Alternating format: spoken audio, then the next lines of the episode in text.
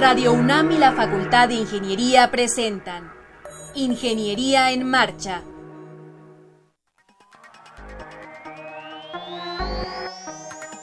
Un espacio dedicado a la divulgación del quehacer de la Facultad de Ingeniería. Ingeniería en Marcha. Le informamos sobre las innovaciones tecnológicas y de investigación.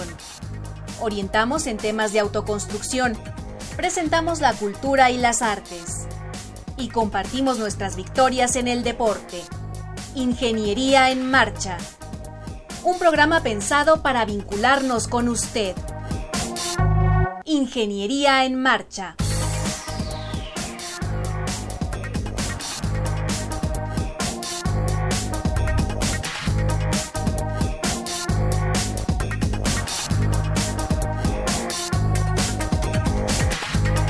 Amigos, muy buenas tardes. Los saludo con el gusto de siempre. Los saludamos con el gusto de siempre. Hoy martes primero de marzo de 2016. Este mes que tendrá cinco semanas. Se acerca Semana Santa. Ale, ¿cómo estás? Emocionada por las vacaciones. Qué padre, Rodrigo. ¿Cómo estás? Muy bien, muy bien. Pues contento de estar aquí eh, en, un, en, un, en un programa que vamos a tener hoy bien interesante, muy variado. Así es. Hoy vamos a aprender mucho de arte, de ingeniería, de eh, investigación en operaciones, etcétera, etcétera. Así es de que, pues no se vayan amigos, no se vayan. Primero saludar a la comunidad de la Facultad de Ingeniería, que seguramente nos están escuchando a través del circuito cerrado de televisión, eh, por Facebook si nos están siguiendo o por los diversos medios que tenemos para que eso suceda. Quiero decirles que Hoy el programa vamos a tener muchas cosas relevantes e interesantes. Primero vamos a conocer un poquito sobre la vida de Federico Chopin, ya que hoy celebramos su natalicio. Vamos a platicar con el doctor Francisco Godínez sobre la pintura accidental. Más adelante platicaremos con el maestro en ingeniería Francisco Álvarez Caso sobre los 50 años de la investigación de operaciones en la UNAM. Tendremos la novedad editorial, la agenda, platicaremos con Gerardo Ruiz Olorio sobre la difusión de un ciclo titulado La sustentabilidad en las ingenierías civil y geomática. Regalaremos boletos de la Orquesta Sinfónica de Minería, así que pues no se vaya y quédese aquí en Ingeniería en Marcha. Para conocer las novedades editoriales que se publican en nuestro país, no te puedes perder la Feria de los Libros. Escúchalo todos los lunes a las 14 horas por el 860 de AM.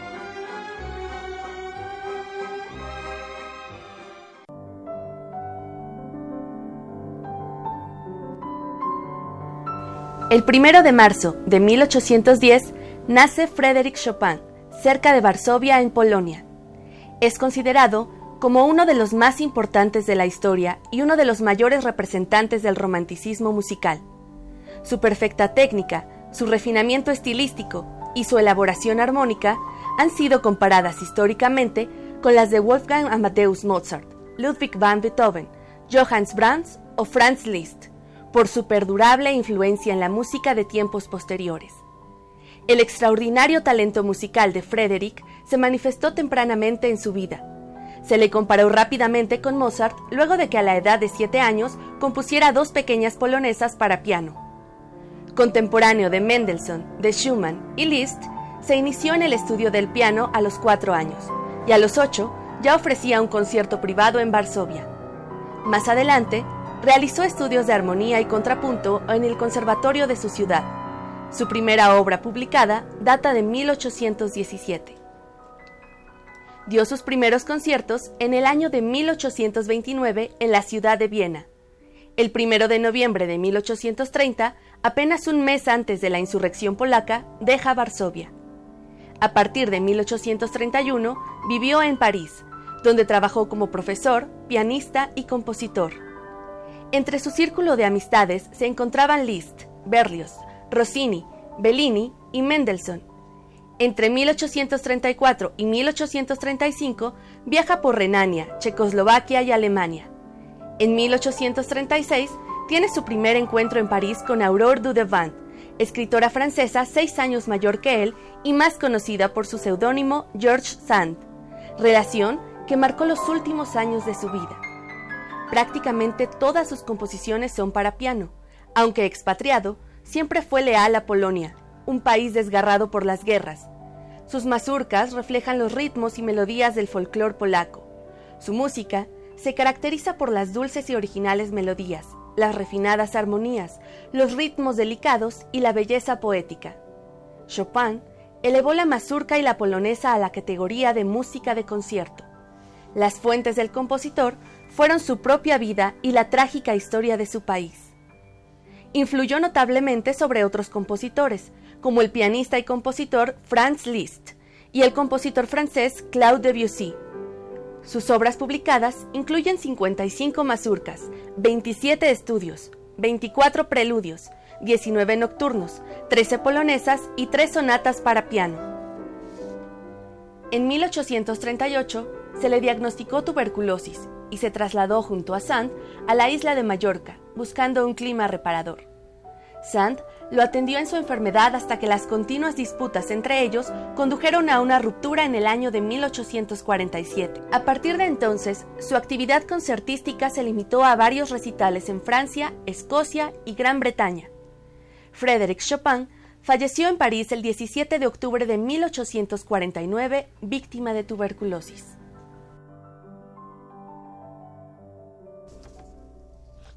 Amigos, pues estamos de regreso con ustedes.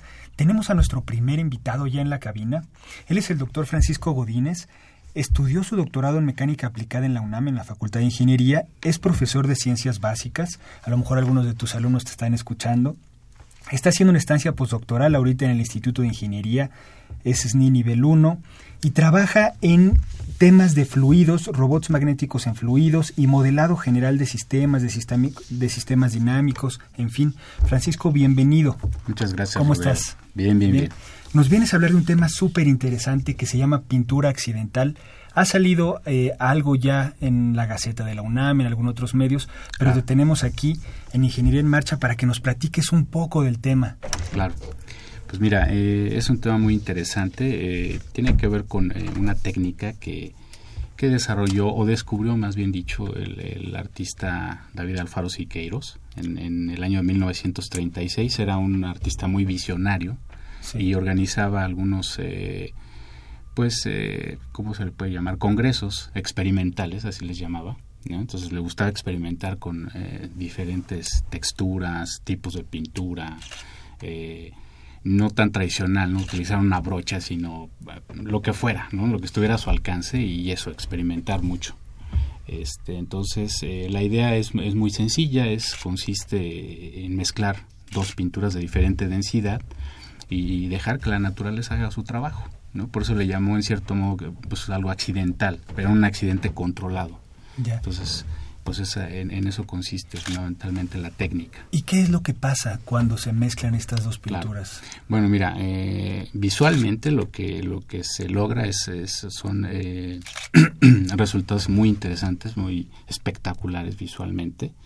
Eh, se forman especies de, burbujas, por llamarlo de alguna manera, y este, bueno, los, los patrones son muy interesantes eh, digo, me, faltan palabras, ¿no? Para describir la belleza, tienen que verlo. Hay videos, ¿no? sí, hay este, videos. Hay videos. Si ustedes ponen en un buscador las palabras clave, que sería Siqueiros, pintura accidental, seguramente, ¿no? Los va a redireccionar a alguno de estos eh, fotografías, videos. De todas formas, vamos a subir a nuestra página de Facebook. Claro. Para que lo vean. Eh, pues sí, no, realmente sí, me quedo corto con las palabras para, para describir tanta belleza. Pero sabes qué, Francisco, em, ya nos decías que en 1936 David Alfaro Siqueiros propone esta nueva, esta nueva técnica. Claro. Pero, ¿cómo te involucras en, en, el equipo de trabajo que entiendo que lo comprenden tres instituciones de la UNAM? ¿Cómo se juntan para trabajar y, y, empezar a desmenuzar lo que él propuso? Claro. Bueno, mira, eh, yo estaba haciendo un, un, postdoctorado en el Instituto de Investigaciones en Materiales hace un par de años y bueno, estaba trabajando con Roberto Zenit y yo me enteré que él estaba colaborando con una investigadora del Instituto de Investigaciones Estéticas, su nombre es Sandra Cetina, estaban investigando cuestiones de, pintura, ¿no? De arte, y a mí me llamó mucho la atención, me pareció muy, pues, eh, no sé, interesante y raro, ¿no? Porque Roberto, pues, es más bien especialista en fluidos, ¿no? Entonces dije, bueno, ¿qué relación tiene con el arte, ¿no? Bueno, él, convocó, eh, normalmente hace reuniones con, los estudiantes, con los postdocs, y nos ofreció la posibilidad de integrarnos a, a, su equipo, ¿no? que eran dos personas realmente, y estaban estudiando este, estos eh, procesos o esta técnica. El interés era, bueno, Roberto lo iba a abordar desde un punto de vista de la, de la mecánica de fluidos, ¿no? porque él, repito, es especialista en eso, y la idea es que, eh, bueno, necesitaba alguien que se interesara en eh, simular o abordar el problema desde un punto de vista matemático. Ellos ya tenían una idea, de que el proceso físico era la presencia de una inestabilidad que se llama Rayleigh-Taylor.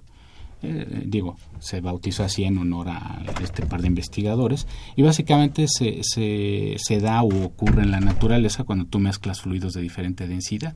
Entonces ellos ya tenían de alguna manera la eh, idea ¿no? de que ese, ese tipo de inestabilidad es lo que de alguna manera explicaba el proceso dinámico. ¿no? Pero a ti te tocaba la parte eh, matemática, ¿no? es decir, es decir él, lanzó la invitación y yo me animé, le dije, bueno, a mí me interesa, ¿qué tengo que hacer? Me dijo, pues léete este libro, eh, es de un premio Nobel, justamente un, hindú, eh, su apellido es Chandrasekhar, y él desarrolló toda una teoría, ¿no? Para estudiar inestabilidades de Rayleigh-Taylor, al mezclar fluidos, los que tú quieras. ¿Dónde se ve, se ve el fenómeno en sí. en algunos otros aspectos naturales. Sí, sí, De hecho, lo puedes encontrar en, en, la, en nebulosas, ¿no? En el espacio. Eso es a una escala grandota, ¿no?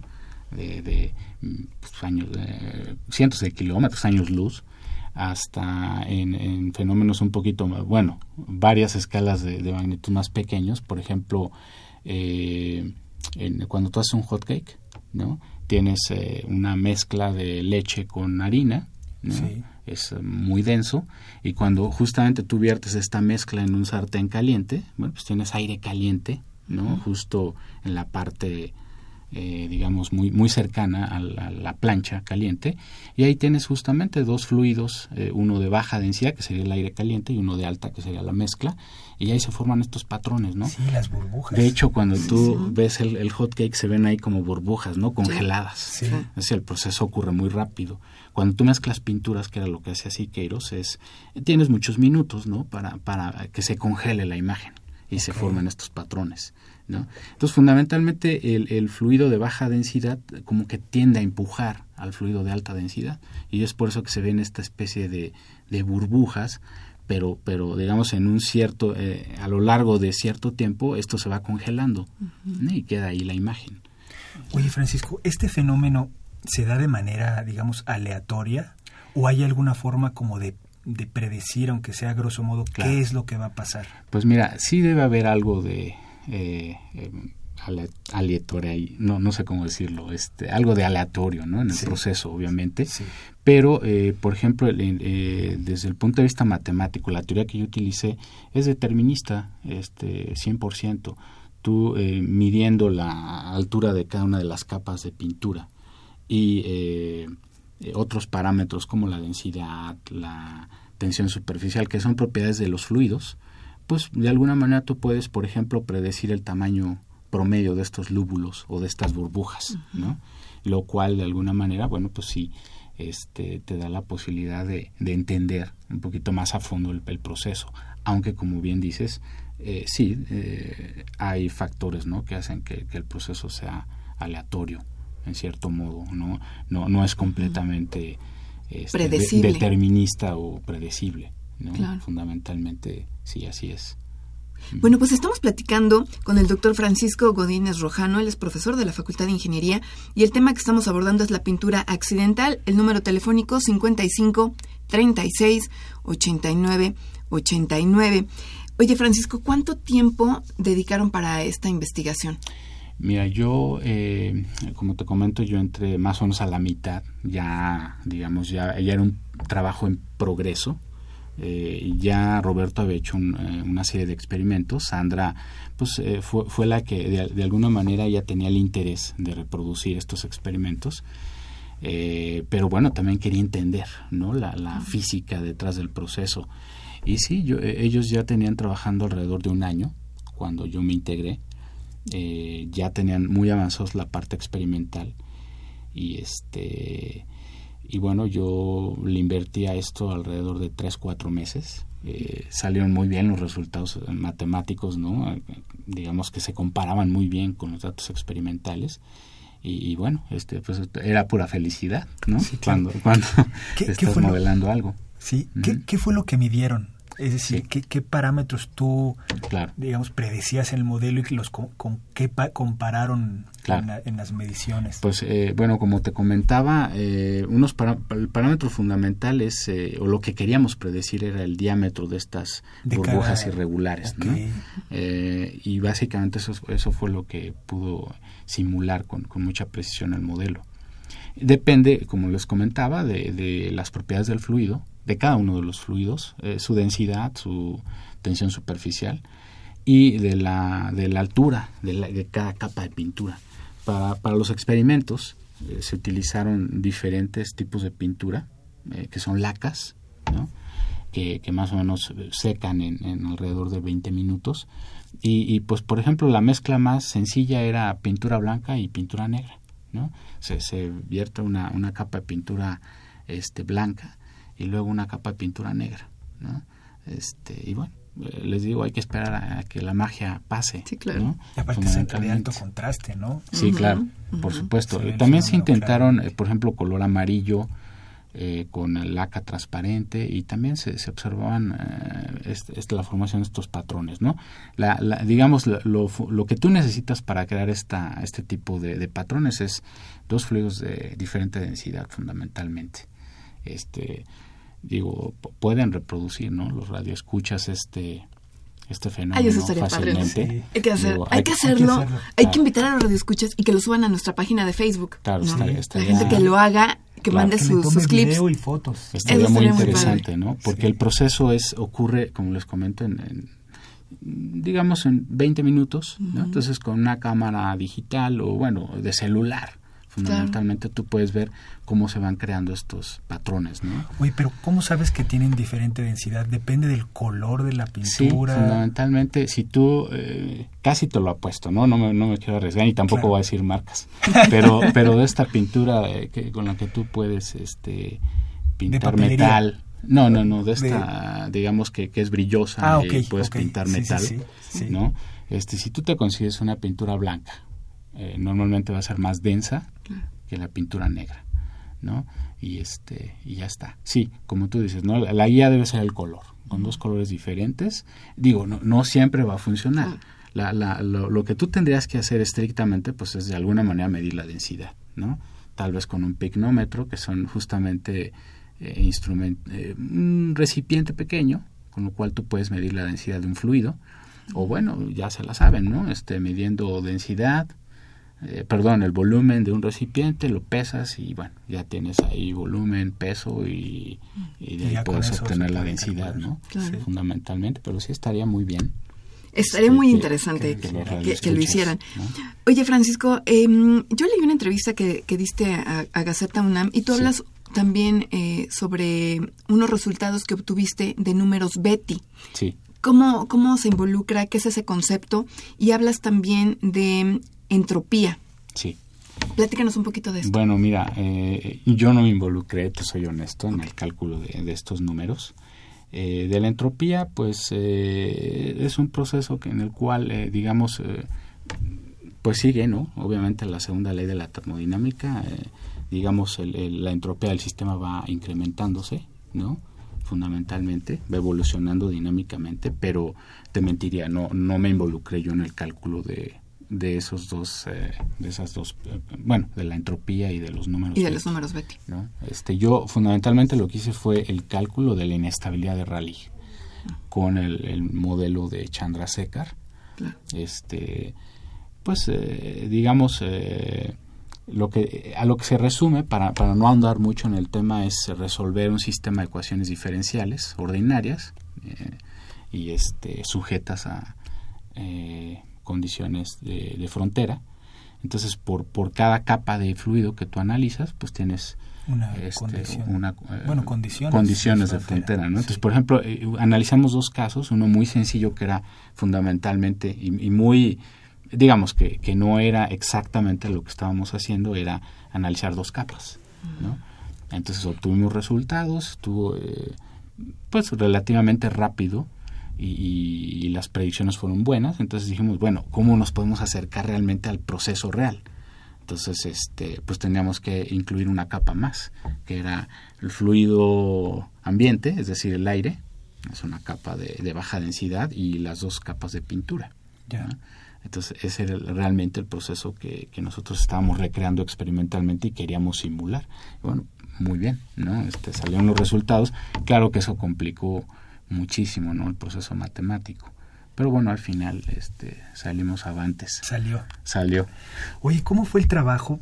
Porque digo, supongo que ya tenía cierta experiencia eh, con el doctor Roberto. Roberto Zenit. Ya habías trabajado con él, lo conocías, pero ¿cómo fue el trabajo con una investigadora de otro mundo en realidad? porque del Instituto de Investigaciones Estéticas, pues, a pesar de que sí se hace ciencia y todo, pero es diferente a lo que se hace en ingeniería. ¿Cómo fue ese trabajo? ¿Cómo fue la comunicación? Pues mira, yo, yo en realidad tuve un par de entrevistas con ella, muy cortitas, realmente, casi es como para conocernos, ¿no? Hola Sandra, este, ¿qué tal? Soy Francisco. Soy Francisco. este, yo, yo me voy a dedicar a la parte matemática. Me decía, bueno, pues mucha suerte. Este, eh, este, y, me, comentó, ¿no? Bueno, sí, o sea, yo tengo mucho interés en reproducir eh, estas patrones visuales, pero también me gustaría entender, ¿no? Eso, eso me llamó mm, mucho la atención. Digo, eh, pues porque ella tiene una formación diferente, es historiadora y curadora de arte, ¿no? es, es, una enciclopedia, realmente, se sabe pues todo, todo, acerca de, de, pintores, ¿no? Técnicas, etcétera, pero bueno, eh, también tiene esa curiosidad, ¿no? De entender eh, el proceso físico. Y, y, bueno, es ahí donde, donde justamente entramos Roberto y yo. Y este y como les comentaba, pues eh, en realidad yo con Roberto yo ya había trabajado un, año y medio alrededor de eso, con otros temas, ¿no? Yo, ya, yo estaba haciendo el postdoc con él y bueno, eh, con él ha sido muy, muy, eh, es muy, muy buena la comunicación. Estamos hablando el mismo idioma siempre y este, bueno, ha sido muy, muy grato trabajar con él. Con Sandra también, por supuesto, pero les digo realmente pues eh, fue un par de, ocasiones, fue ¿no? Fue poco realmente. Oye, Francisco, esto fue en 1936 cuando David Alfaro Siqueiros propone. Y después de tantos años se encuentra, hay, hay tanto conocimiento de por medio. ¿Cómo te sientes de, de, haber contribuido con la parte matemática, de desmenuzar todo esto? Claro, bueno, pues da mucha emoción, ¿no? Realmente, sí, sí, sí, son descubrimientos muy interesantes. Incluso eh, estaba tan bonito el descubrimiento y todo, el, trabajo, que no lo dudamos, dijimos, esto lo tenemos que publicar en una revista pues, de, alto impacto, ¿no? Claro. Y pues nuestro objetivo era Nature, y, así lo intentamos. Desafortunadamente no se dio la... pues no, consideraron que, tal vez tenía el nivel suficiente. Eh, tal vez también no, no, no hicimos las cosas del todo bien, ¿no? Porque eh, no, no me refiero a que esté mal el trabajo, me refiero a que Nature, por ejemplo, es muy muy celoso de toda la noticia en, particular. Si quiere la primicia absoluta, Exactamente. O sea, es desde el, desde el punto de vista de difusión, ¿no? Este, divulgación y el y el y la investigación como tal. o sea, todo lo quiere él. Entonces, eh, pues no teníamos idea de eso. Hasta que y hasta que, que, bueno ya ya esto ya se había difundido en, un congreso en Francia y, y, en algunos medios informativos y eso es este un error. Eh, bueno, ellos se lo pierden. Exacto. lo, comento por, porque bueno pues pues este, hay que ser cuidadoso no Claro. lo intentamos después en Science, eh, nos dieron muy buenas eh, eh, buenos comentarios los revisores, pero lo mismo, ¿no? Ya, pues ya, ya estaba quemado, como se dice vulgarmente, ¿no? Y bueno, lo publicamos en, Plus One, que es una revista bastante bien, bastante prestigio, de mucha circulación, no como Science o Nature, pero pero bueno este, bueno pero ya saben para la siguiente claro claro. todo primero con y después vienen acá. Y ya después exactamente exactamente. Y, bueno publicamos un hay un pequeño extracto que sí nos publicaron en Nature el, año pasado no como la noticia y ahí está interesante échenle un vistazo está en Plus One que, bueno de alguna manera. Oye de, de este año de, de, de 1936 al día de hoy nadie se había metido en esto o no investigaron. Mira, yo, Nadie yo había interesado el fenómeno en pintura, obviamente. Claro, yo, yo, sí supe por ahí, no, no estoy exactamente seguro, bueno, no me sé realmente el nombre del, del, eh, de la persona que investigó, fue, fue una pintura de Van Gogh, me parece, y este y él él estudió algo de caos, recuerdo muy bien, y él y él trabaja en la UNAM también, en- me parece que en el Instituto de Física, no estoy seguro, estoy eh, igual diciendo Pero no, no, no son mentiras del todo, noción. es decir, Sí, tengo esa sí, sí. ¿Hay, alguien en la UNAM? sí, claro. está- Y publicó en Nature.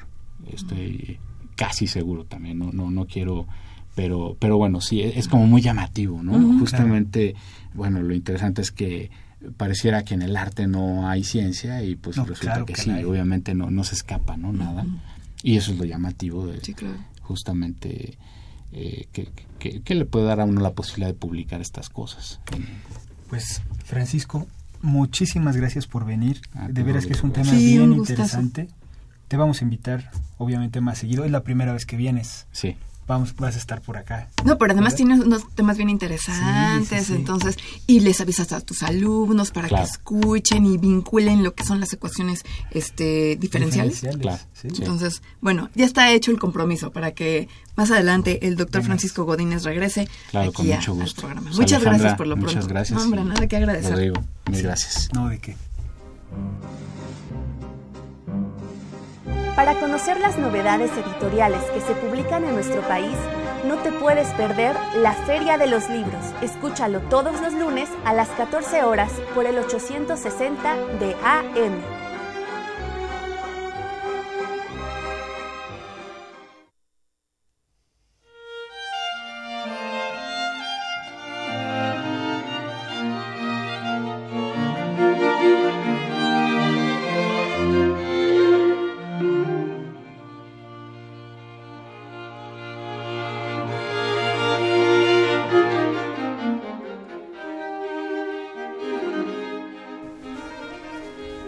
De regreso. Quiero recordarles el número telefónico 55 36 89 89 y comentarles que la semana pasada estuvo por aquí el ingeniero Víctor Ortiz Enzastegui, presidente del 35 Consejo Directivo del Colegio de Ingenieros Civiles de México, y nos dejó dos boletos dobles para un concierto que se va a llevar a cabo el lunes 7 de marzo a las 20 horas en la sala Nezahualcóyotl. Este concierto es para conmemorar 70 años del Colegio de Ingenieros Civiles de México. Y pues solamente vamos a, a pedir que la gente que verdaderamente esté interesada en marzo a las 20 horas a la sala Nezahualcóyotl, pues que nos llame y que nos diga eso. Yo quiero asistir a ese concierto. Y, eh, repito, serán las dos primeras personas que lo hagan las que se lleven estos boletos. Por lo pronto también quiero presentar al maestro en ingeniería Gerardo Ruiz Solorio. ¿Cómo estás, Gerardo? Bienvenido. Mm, Buenas. Bienvenido. Gerardo. Gracias, muy amable. Gracias por la invitación. Y le acompaña el ingeniero Fernando Monroy Miranda, coordinador y geomática. Ingeniero, ¿cómo está? Bienvenido. Buenas ¿Qué tardes. tal? ¿Cómo están? Buenas tardes. Gracias por la invitación. No, hombre, al No, ¿de contrario. Vienen a platicarnos del, del próximo ciclo que ya se acerca y es la siguiente semana. Sí, así es. eh, iniciamos el próximo lunes a las 11.45 Ok.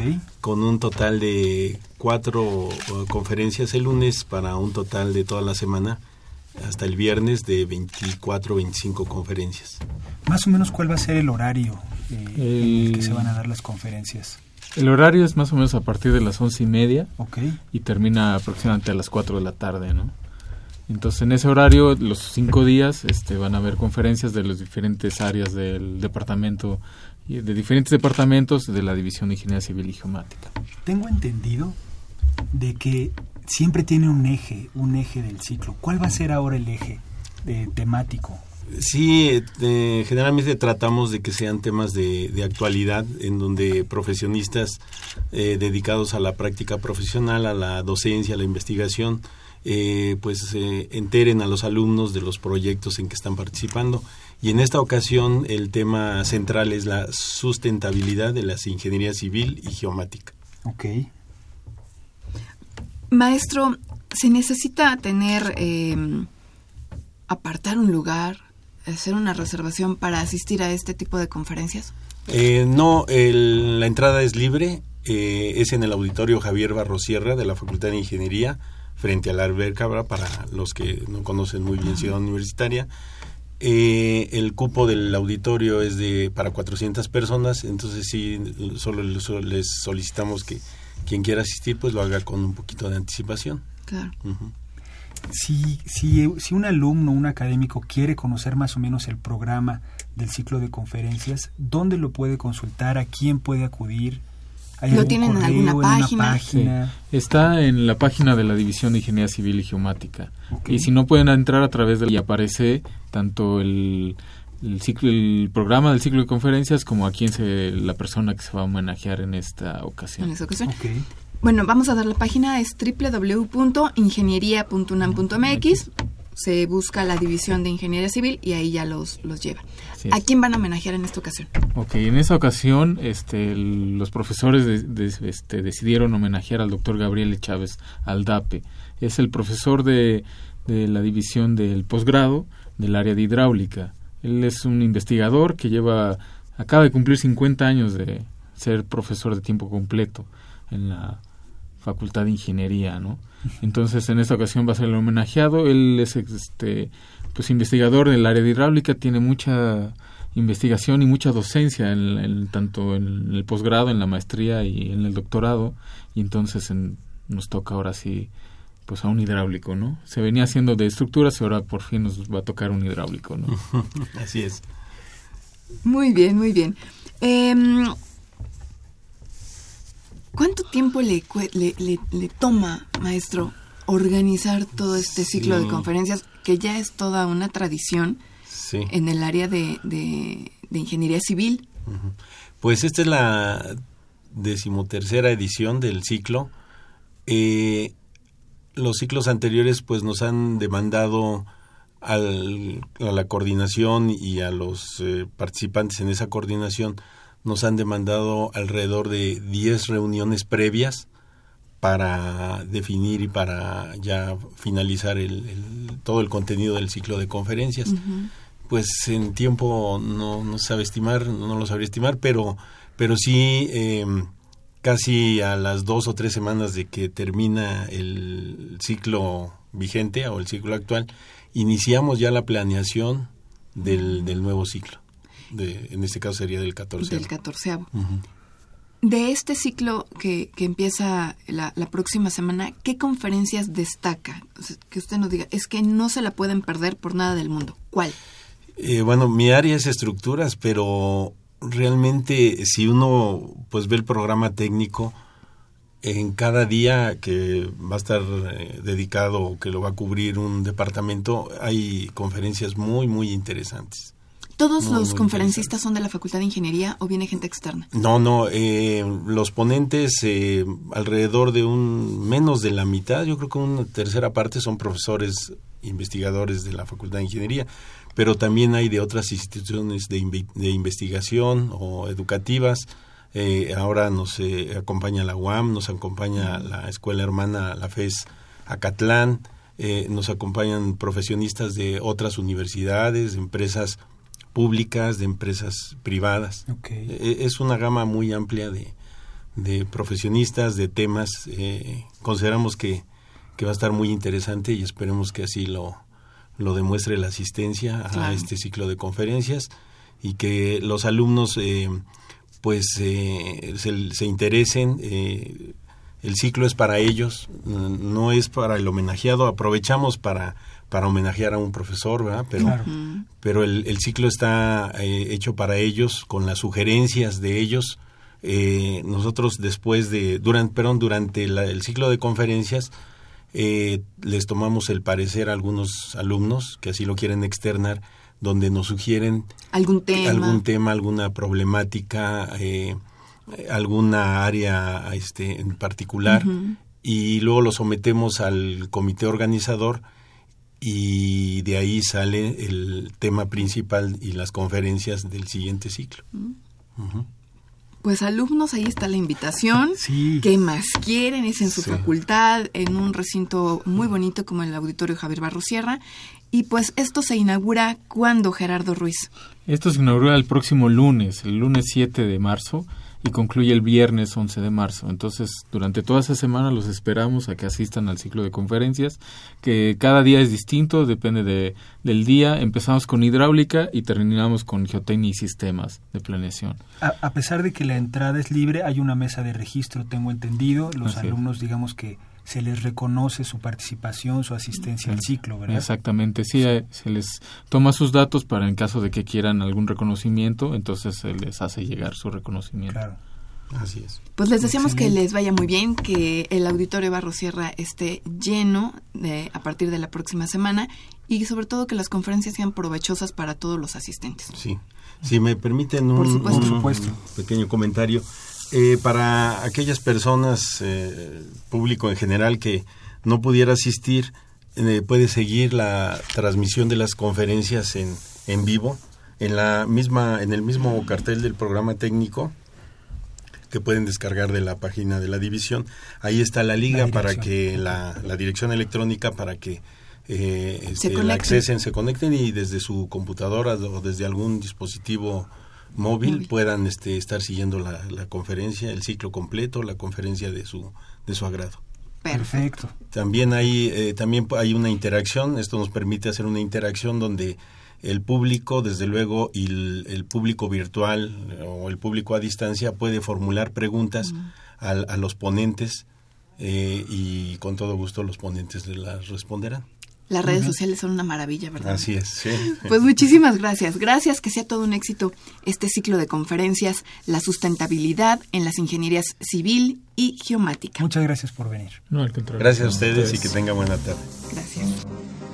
Para conocer las novedades editoriales que se publican en nuestro país, no te puedes perder la Feria de los Libros. Escúchalo todos los lunes a las 14 horas por el 860 de AM.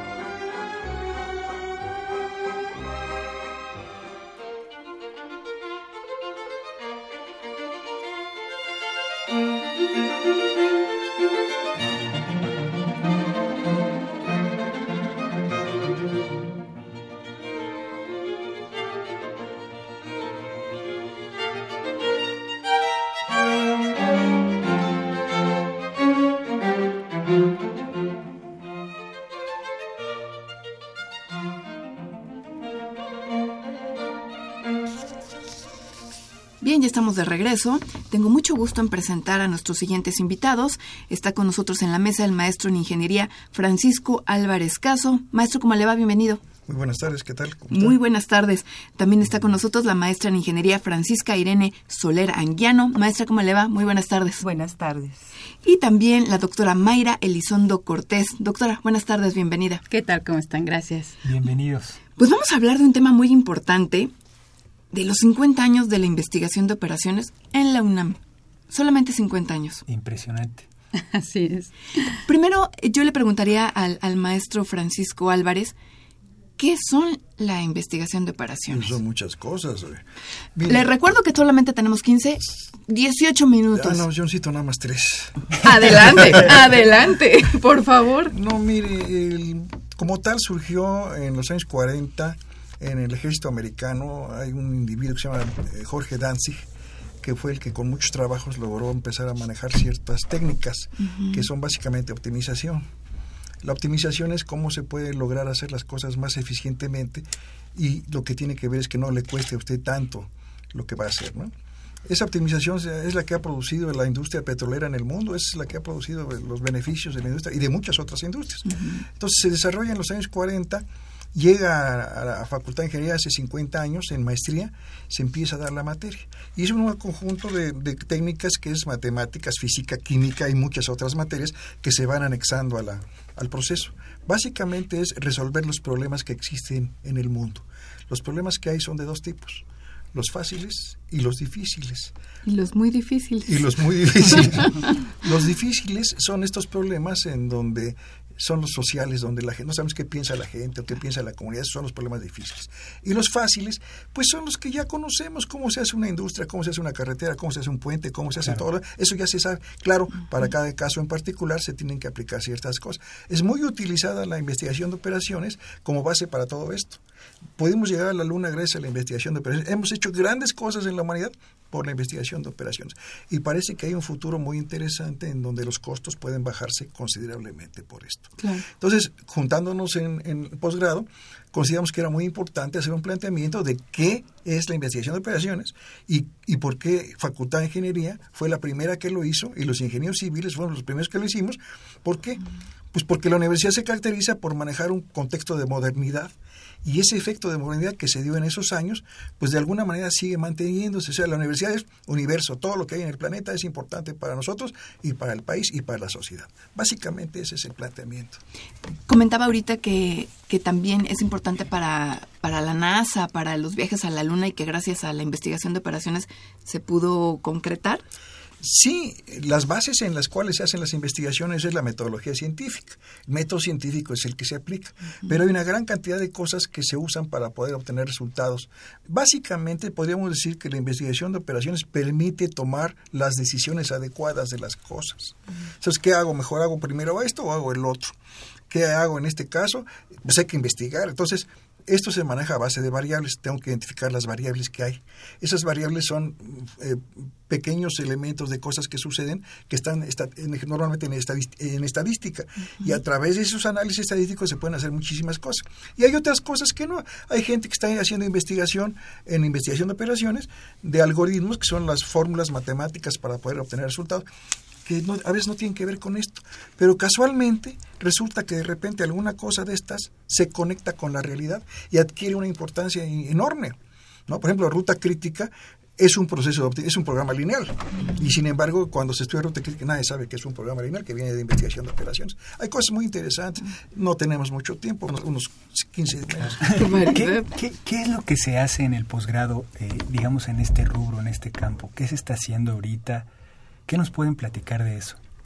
Bueno, por ejemplo, yo podría hablar de eso. Ahorita en, el posgrado, una de las ramas que se está trabajando son los algoritmos bioinspirados. Ok. Órale. Sí, eso es muy, muy, interesante.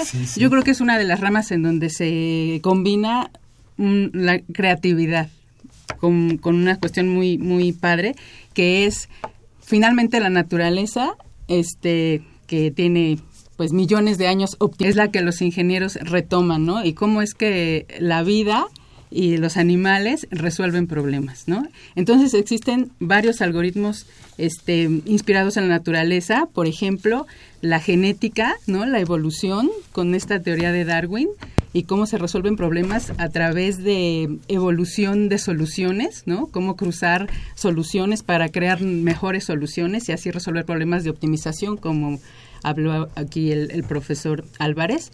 Y luego, por ejemplo, eh, algoritmos basados en cómo las hormigas funcionan, ¿no? Porque finalmente las colonias de hormigas que encuentran las rutas más cortas entre el nido y sus alimentos y cómo este, simular su comportamiento para resolver otro tipo de problemas.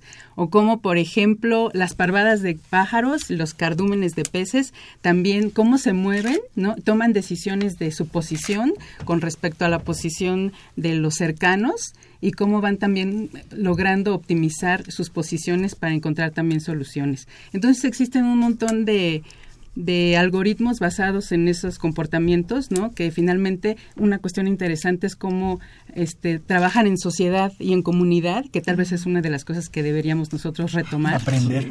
Aprender de ellos, de, cómo trabajar en comunidad, cómo comunicarse y cómo nosotros en investigaciones lo que hacemos es trasladar esos comportamientos a matemáticas, algoritmos matemáticos para resolver estos problemas de optimización que finalmente son cómo hacer mejor entonces es lo que estamos haciendo, por ejemplo, ahorita en posgrado, una de las cosas que estamos haciendo. Entonces estamos resolviendo cosas de cómo resolver problemas de ruteo, ¿no? De rutas, por ejemplo, para recolectar basura, ¿no?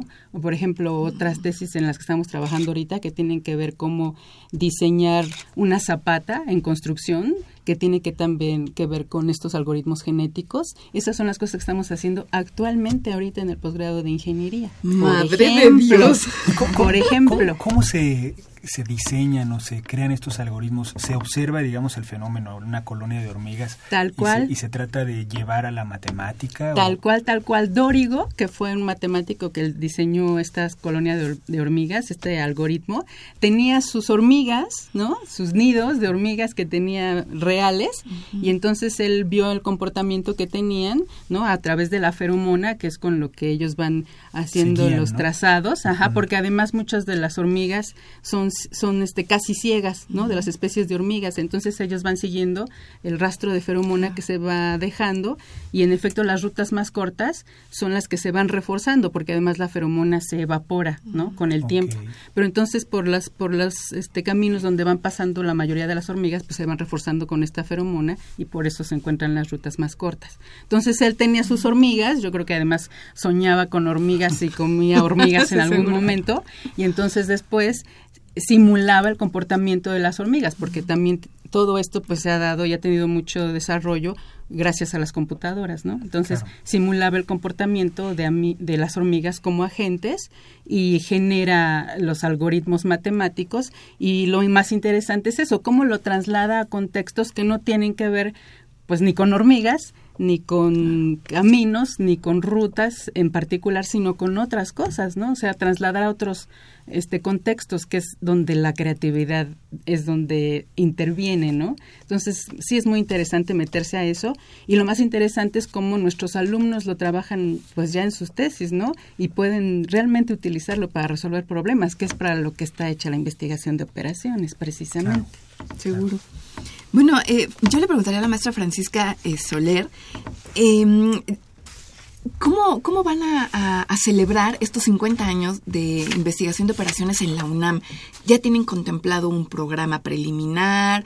Em, ¿Ya tienen planeado qué, van a, si van a hacer algún ciclo de conferencias? ¿Qué van a, qué van a hacer, este maestra?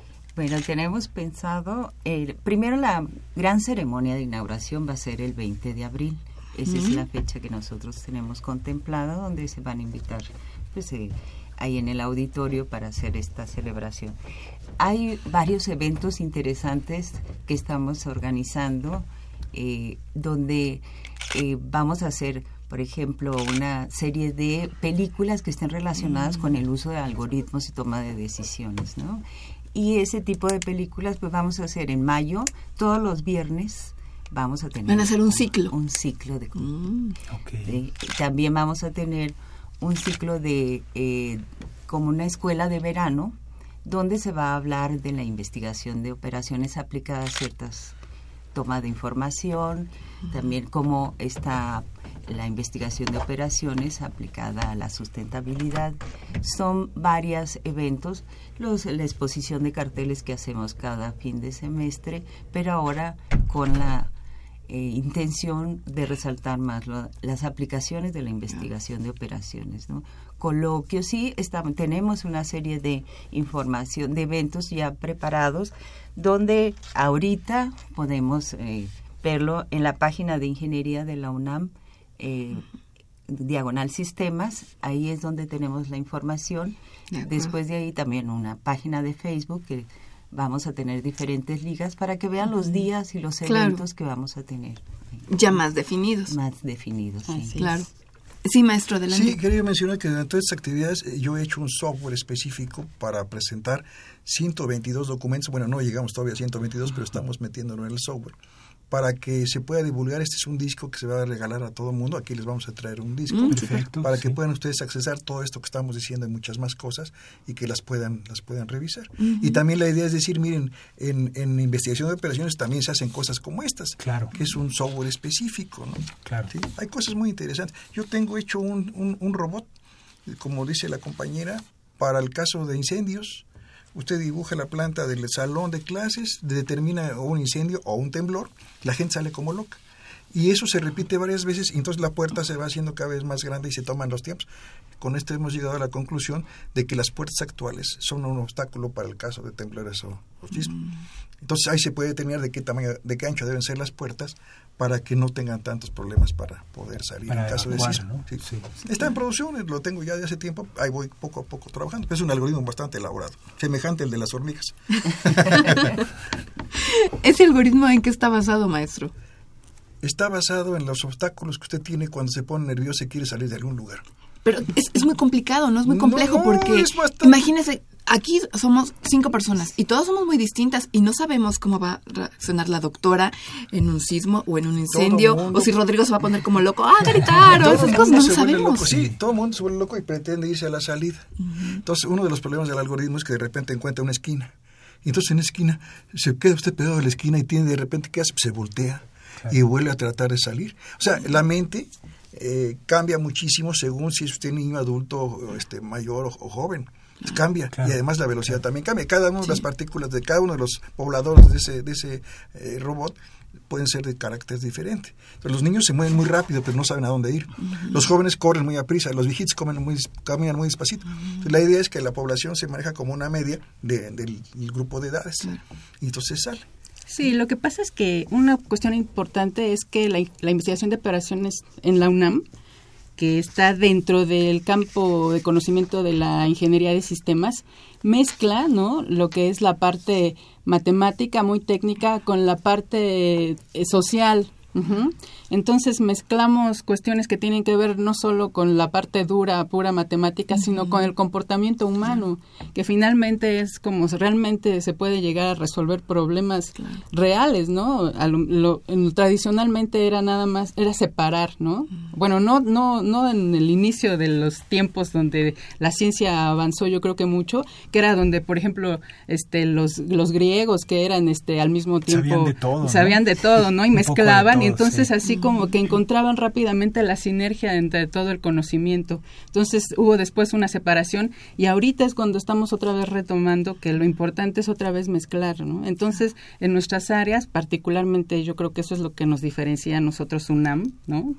De, de muchas otras universidades y del enfoque que damos en investigación de, operaciones, por ejemplo, nosotros vemos eso, las dos partes, la parte suave y la dura, y es como realmente estamos avanzando y realmente estamos resolviendo problemas. Entonces, comportamiento humano con matemáticas. Y entonces, de herramientas, es donde estamos haciendo. Exactamente. modelación. Psicología. Exactamente, psicología, todo eso. Entonces, comportamiento, el comportamiento. Sí, actualmente se está tomando esta, este sesgo ya de la parte humana, porque la sociedad parece que no hay humanos en el planeta. Todo es metalizado y todo es dirigido hacia los intereses de, grupos políticos, sean de derecha, de izquierda o de donde sean. Y parece que la población no cuenta. Y esto está cambiando, está cambiando. La investigación de personas es parte de eso. Estamos estudiando el comportamiento humano, pero necesitamos la ayuda de psicólogos, psiquiatras, por supuesto, antropólogos. Es que todos somos muy complejos, se requiere poner este su área de conocimiento de todos. Es lo que estudiamos, tratamos de estudiarlo de alguna manera nosotros. Entonces los invitamos para que nos conozcan, sepan quiénes somos. Recordamos la página es www.ingeniería.unam.mx diagonal sistemas. La intención fundamental de esta exposición es incentivar a alumnos a que entren a estudiar estas cosas, porque desconocen qué es esto, no saben el futuro que tienen. Yo les digo a mis alumnos, si ustedes quieren vivir más o menos bien en su vida, si ustedes estudian, si ustedes se dedican a barrer, toda su vida van a barrer. Si ustedes se dedican a estudiar, con su estudio van a poder sobrevivir muchísimos años. Y si además se meten a la investigación y logran pegarle algo o hacer algo interesante, su vida está resuelta. Y van a contribuir a los objetivos básicos de la humanidad, que es lo más importante, ¿no? Claro.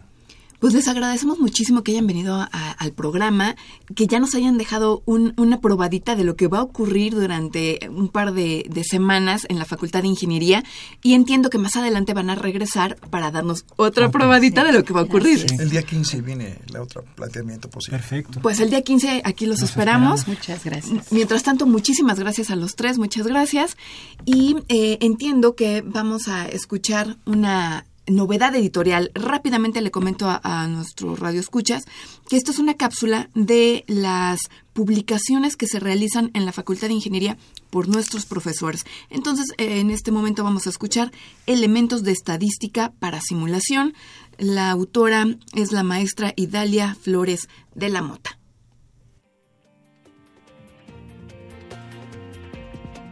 Idalia Flores de la Mota. Elementos de estadística para simulación. Como parte de las actividades de la División de Ingeniería Mecánica e Industrial, se ha llevado a cabo el desarrollo de material didáctico y de divulgación a través de la elaboración de una serie de cuadernillos de difusión, así como apuntes que complementen la bibliografía de los cursos de la facultad. Este material tiene como finalidad mostrar algunos elementos necesarios de estadística para su uso en modelos de simulación discreta.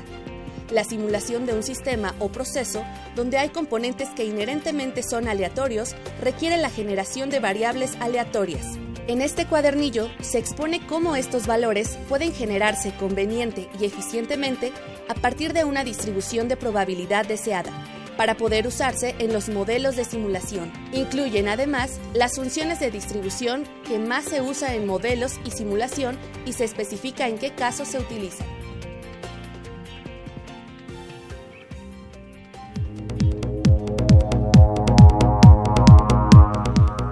Agenda semanal. La División de Educación Continua y a Distancia organiza el curso en línea gratuito Cómo autoconstruir tu vivienda. Si desean mayor información, pueden consultar la página www.minería.unam.mx. Se está exhibiendo la exposición pictórica Reflexiones Cósmicas de la artista plástica Carolina Cruz Morales. Esto será hasta el 15 de marzo en la Galería de la Biblioteca Enrique Rivero Borrell. Creadores Universitarios es un programa cultural dedicado a la innovación y conocimiento en la UNAM. Se transmite de lunes a viernes a las 19 horas en Foro TV, Canal 4. La Orquesta de Cámara de Minería presenta su ensayo abierto con interpretaciones de Vivaldi. Esto será el jueves 3 de marzo a las 14.30 horas en el Auditorio Javier Barrosierra, ubicado en el edificio principal. Los invitamos al primer encuentro académico Soluciones técnicas con geosintéticos en obras de ingeniería civil, que se llevará a cabo el viernes 4 de marzo a partir de las 9 horas en el auditorio Raúl J. Marsal, ubicado en el edificio de posgrado. Los esperamos en la presentación de Cuentos para el Encuentro, en el, que en el que contaremos con la presencia de narradores nacionales e internacionales. La cita es el viernes 4 de marzo a la 1 de la tarde en el Jardín de las Vías en el edificio principal. Y bueno, ya tenemos ganadores para eh, asistir al concierto del 7 de marzo en la sala Nezahualcóyotl. Se trata de Jorge Flores Martínez y de María del Carmen Rubio Vega. A ambos les comento que tienen que ir a recoger sus boletos a la Coordinación de Comunicación en la Facultad de Ingeniería. Afortunadamente aquí veo que nos dejaron su número telefónico, así es de que hoy em, alrededor de las 2 de la tarde les vamos a llamar para explicarles cómo llegar a la coordinación y que no tengan ningún inconveniente para recoger sus boletos y que puedan disfrutar de ese gran, gran concierto. Sí, felicidades. Y bueno, ya se está acabando el tiempo, ya nos vamos, Ale. Vámonos. Se acaba el tiempo. Queremos agradecer en eh, su apoyo en la producción a Pedro Mateos. Eh, Sandra Corona, que es encargada de las redes sociales, ahorita está de incapacidad, pero estará con nosotros en unos días, en la página web a José Luis Camacho, en los teléfonos a Miguel González Villarroel, que nos apoya, y en los controles técnicos a Socorro Montes. Muchísimas gracias. Radio UNAM y la Facultad de Ingeniería presentaron Ingeniería en Marcha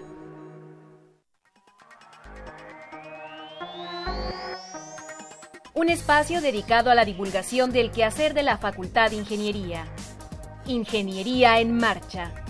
Le informamos sobre las innovaciones tecnológicas y de investigación. Orientamos en temas de autoconstrucción. Presentamos la cultura y las artes. Y compartimos nuestras victorias en el deporte. Ingeniería en Marcha. Un programa pensado para vincularnos con usted. Ingeniería en Marcha.